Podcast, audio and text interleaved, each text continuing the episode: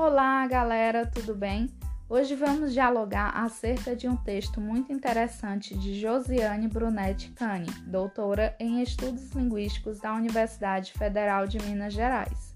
Eu sou Catiane Rocha, doutoranda do Programa de Pós-Graduação em Linguística Aplicada da Universidade Estadual do Ceará, e convido vocês a escutarem até o final este podcast sobre proficiência digital de professores, competências necessárias para ensinar no século XXI. O texto de Josiane Cane visa apresentar um conceito do que seja competência digital, letramento digital e sua importância para a formação dos professores do século XXI. Neste podcast falaremos sobre algumas perspectivas teórico-metodológicas a respeito desses conceitos, que são duas a primeira refere-se ao nível de proficiência dos professores pelo programa DigiCompedu e a segunda, a relação entre tecnologias digitais e práticas pedagógicas por meio de três métodos, quais sejam o TIPAC, o método SAMIR e o modelo de competência digital para professores. Kane inicia o texto com a afirmação de que é inegável que grande parte da população mundial está conectada. Por isso, se faz tão necessária uma formação adequada ao uso das tecnologias digitais da informação e da comunicação, as TDICs, por parte dos professores. Vale ressaltar que a autora afirma que o progresso tecnológico pode acentuar as desigualdades econômicas e sociais. Portanto, é fundamental preparar os cidadãos para o manejo tecnológico. Sendo assim, o artigo irá tratar especialmente dos conceitos de letramento digital e competência digital, bem como apresentará algumas perspectivas teórico-metodológicas, as quais já foram citadas no início desse podcast. Diante do exposto, Josiane Cane tem o objetivo de identificar quais competências são necessárias aos educadores da atualidade, principalmente no que concerne à utilização das TEDx. A autora afirma que a pedagogia dos multiletramentos surge para atender à necessidade de a escola se adequar aos letramentos emergentes da sociedade contemporânea.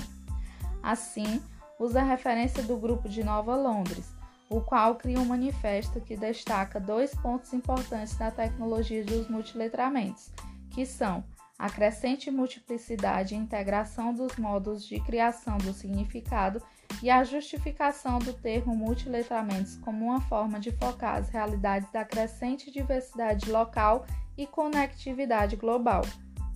Dessa maneira, Kane chega ao seguinte questionamento: o que seria então letramento digital e competência digital? Para responder a esse questionamento, a pesquisadora cita várias fontes bibliográficas que referendam o que quer dizer esses conceitos. Dentre as referências apontadas por Josiane, encontram-se Magda Soares, Busato, Gilster e outros pesquisadores importantes. A partir dessas referências, Josiane Cane chega à conclusão de que o letramento digital corresponde a competências de uso de dispositivos tecnológicos para localizar, selecionar, organizar explorar, utilizar e produzir informações de forma crítica, ética e segura, visando a inserção do cidadão no mundo contemporâneo. Em relação ao conceito de competência digital, a pesquisadora acredita que esta se refere à utilização segura e crítica da tecnologia para comunicação, lazer e trabalho, sustentada por habilidades básicas e pelas TDICs. Em outras palavras, significa o uso de computadores para recuperar, avaliar, armazenar, produzir, apresentar e trocar informações, e para se comunicar e participar de redes colaborativas através da internet, como afirma European Commission. Vale ressaltar que para Kanye é necessário que haja uma relação entre letramento digital, competência digital e educação, cujo foco desta relação é a formação de cidadãos com habilidades para navegar, se comunicar e se posicionar na internet. A autora afirma que os professores têm uma dupla missão, que é não somente usar as TEDx de forma pessoal, mas também usá-las para ensinar. Com o intuito de identificar competências digitais necessárias ao educador do século XXI, Kanye chega ao resultado de quatro métodos para se alcançar esse objetivo. O primeiro está ligado à proficiência digital dos professores, o DigiCompedu, o qual considera seis áreas necessárias aos educadores para a aquisição de estratégias de aprendizagem eficazes, abrangentes e inovadoras usando ferramentas digitais. As seis competências se tratam de engajamento profissional, recursos digitais, ensino-aprendizagem, avaliação, empoderamento dos alunos e promoção da competência digital dos estudantes.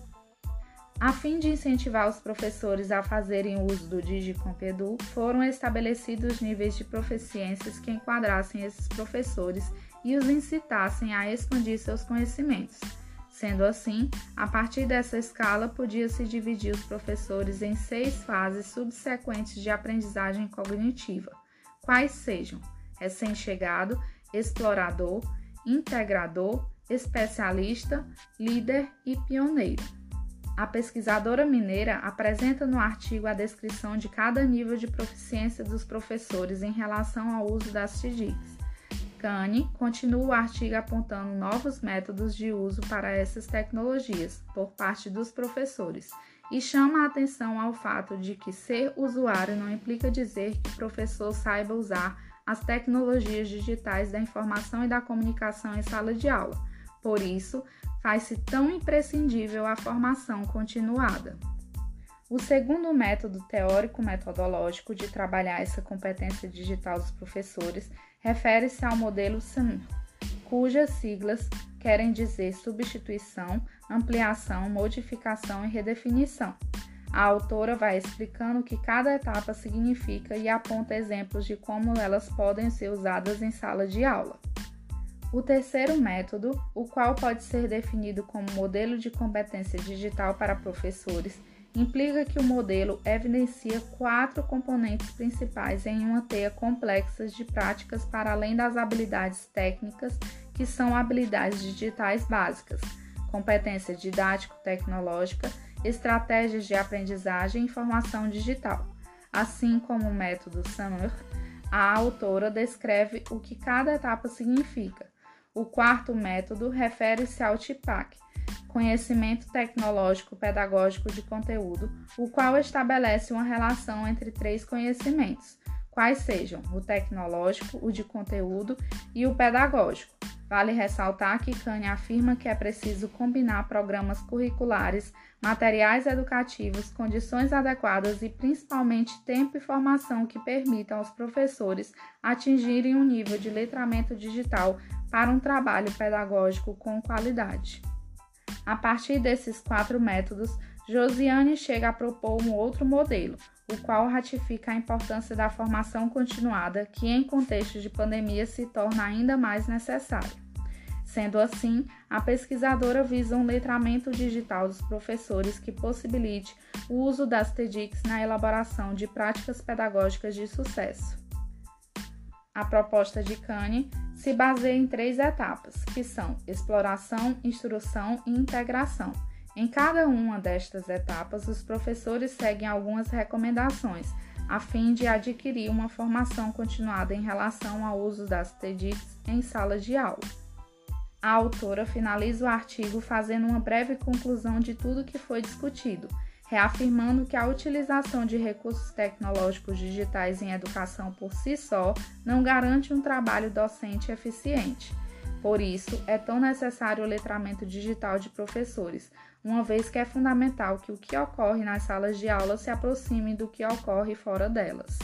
Por hoje é só, pessoal. Espero que vocês tenham gostado do conteúdo deste podcast e caso se sintam curiosos em saber mais, acessem o artigo da pesquisadora mineira na íntegra.